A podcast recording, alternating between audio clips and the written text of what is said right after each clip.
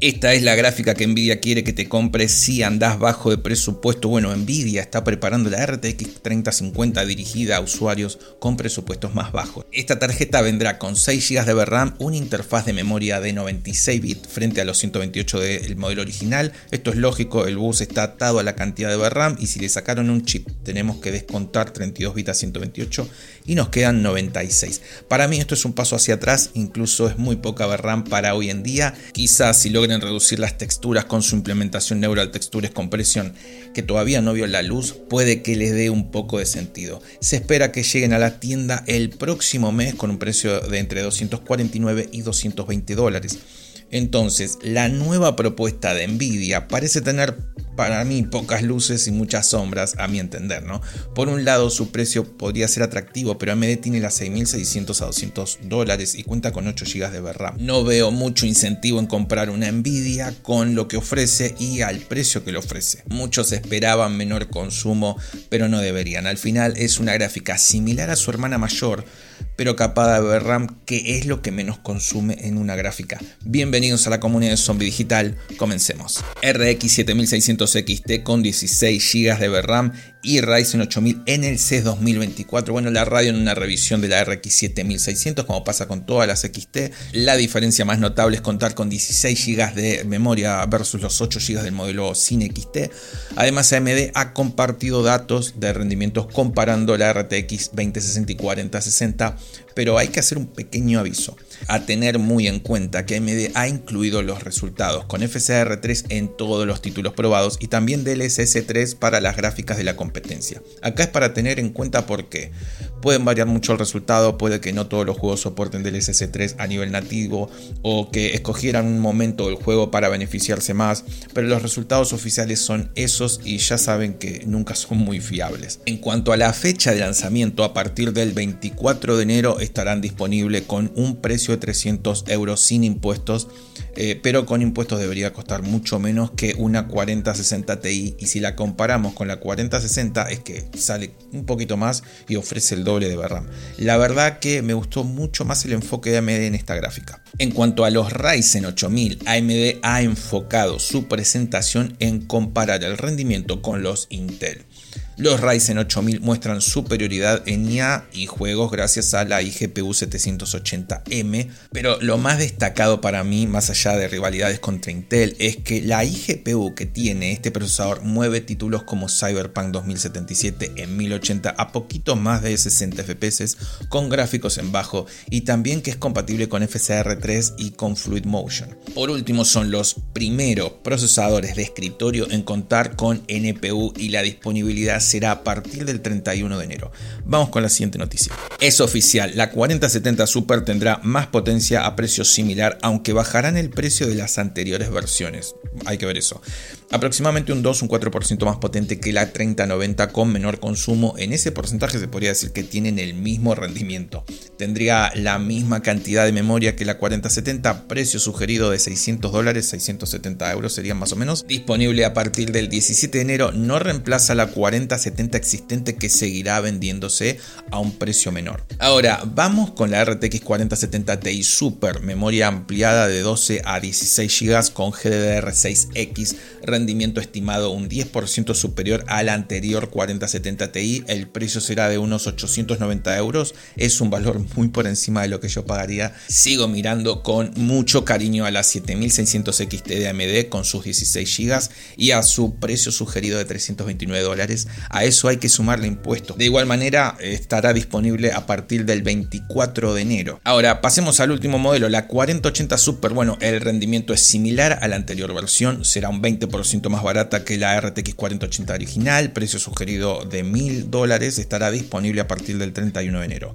Algo que me generó mucha expectativa y curiosidad es eh, en la presentación, es su tecnología Nvidia Ace, algo que se vio en Computex del año pasado pero que permitirá que el comportamiento de los NPC sea gestionado mediante inteligencia artificial. Algo que no creo que aporte profundidad, pero sí experiencia en el juego. La sincronización que se responsabiliza eh, de, los, de las funciones implícitas en ACE son varias, como el modelo generativo responsable de eh, los diálogos o el software responsable de la correspondencia entre la salida del texto a voz y la sincronización con el modelo tradicional del NPC. Me parece una gran implementación, ojalá se vean títulos este año con alguna implementación de este estilo, pero habrá que esperar. Vamos con la siguiente noticia. Intel presenta 18 CPUs de 35 y 65 watts de TDP con hasta 24 núcleos y 5,8 GHz los nuevos procesadores Raptor Lake Refresh de, decimocuarta generación ofrecen configuraciones de hasta 24 núcleos y 32 hilos alcanzando las velocidades que nombré. La serie incluye variantes como los Core 14000, 14000F y 14000T con un disipador añadido. También presentó su próxima generación de procesadores Arrow Lake programados para lanzarse en el cuarto trimestre del 2024, o sea este año. Estos procesadores parten de la arquitectura Intel Core Ultra. Serán los primeros en incorporar hardware específico para potenciar la inteligencia artificial, eh, los primeros de la empresa Intel, ¿no? Esto tiene muchas utilidades y una de ellas sería para mejorar el rendimiento en juego. Además, Intel planea lanzar Lunar Lake, una solución para portátiles. La compañía espera superar la generación anterior y ha expresado confianza en el rendimiento de los nuevos procesadores.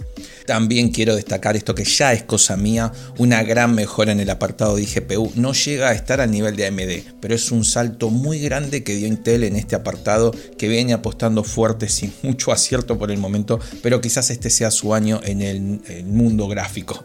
No hay mucho más que añadir, vamos con la siguiente noticia. Los AMD Ryzen 5000 reviven con los nuevos lanzamientos. Bueno, AMD ha revitalizado la línea de procesadores Ryzen 5000 con los lanzamientos de cuatro nuevos modelos. El 5700X3D tiene 8 núcleos y 16 hilos de arquitectura Zen 3, alcanza una velocidad boost de 4.1 GHz con un TDP de 105 watts a un precio de 249 dólares. El Ryzen 5700, justo por debajo del anterior, ofrece también 8 núcleos y 16 16 hilos Zen 3 con velocidades de 4.6 GHz y 3.7 GHz, un TDP de 65 watts con un precio de 175 dólares. Espero poder hacer mm, en breve un contenido para ver qué conviene más para un gamer o qué ventajas y desventajas tenemos de armar una PC con el socket AM4 o con el socket AM5. Ahora sí, vamos con el shock de noticias. Samsung planea fábricas sin humanos para el 2030, automatizando completamente la producción de semiconductores, buscando maximizar eh, la eficiencia y reducir costos, aunque esto implique reemplazar gradualmente a los empleados. Samsung invierte en sensores de inteligencia para lograr esta transición, aunque podría resultar en productos más asequibles genera interrogantes sobre el impacto laboral. Investigadores de la Universidad Tecnológica de Nanyang, creo que se pronuncia, han desarrollado Master Key, un método que permite a una inteligencia artificial atacar a otra, suprimiendo las limitaciones por los chatbots famosos. Este enfoque implica ingeniería inversa para exponer el código fuente de una inteligencia artificial, permitiendo que otra IA cree una especie de bypass. Elvis Presley regresa a los escenarios en Londres a finales del 2024, pero esta vez como un holograma creado con inteligencia artificial en el espectáculo llamado Elvis Evolution. La empresa británica utilizó miles de videos e imágenes eh, del legendario artista para desarrollar una versión auténtica mediante IA. Las primeras actuaciones serán en noviembre en Londres, seguidas de shows en Las Vegas, en Berlín y en Tokio. Investigadores del Instituto de Tecnología de Georgia han creado el primer semiconductor funcional de esto podría generar procesadores más potentes y eficientes en cuanto a la refrigeración. El doctor Leima explicó que antiguamente no se pudo implementar debido a que el grafeno no tenía la separación de bandas adecuadas y no podía encenderse y apagarse en la proporción correcta. A como yo lo entendí, tenía problemas de generar correctamente el sistema binario. Esto permitirá dar soluciones a uno de los mayores problemas que existe actualmente, que es la refrigeración. OpenAI planea integrar chat GPT como sistema predeterminado en Android, aunque el 2023 fue el año de la inteligencia artificial, se esperan avances en el 2024. Más que nada, creo que se espera que todo se empiece a organizar y ordenar un poco, que por el momento es un tanto caótico. La tienda de chat GPT abrirá en días, si es que no abrió, porque no pude seguir bien esta noticia, pero es bastante destacable. Según informa OpenAI a los desarrolladores, la tienda permite a los creadores monetizar sus GPTs personalizados. A pesar de contratiempos, OpenAI retoma sus planes tras la crisis y juicios recientes, aunque aún no se ha revelado la compensación para los desarrolladores, la apertura de la tienda marca un avance en el proyecto con la posibilidad de que los pagos a creadores de GPT personalizados provengan a tarifas de usuarios premium de ChatGPT Plus. Esto será muy bueno para usuarios que necesiten automatizar tareas. Ahora sí, vamos con la última noticia de esta semana. MSI ha lanzado su propia consola portátil para competir con la eh, Steam Deck.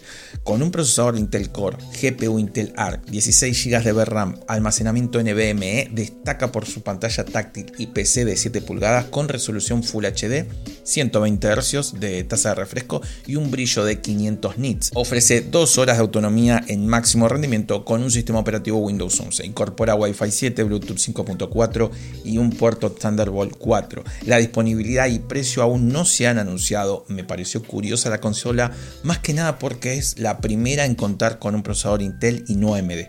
Hasta acá las noticias de hoy, nos vemos en el próximo video.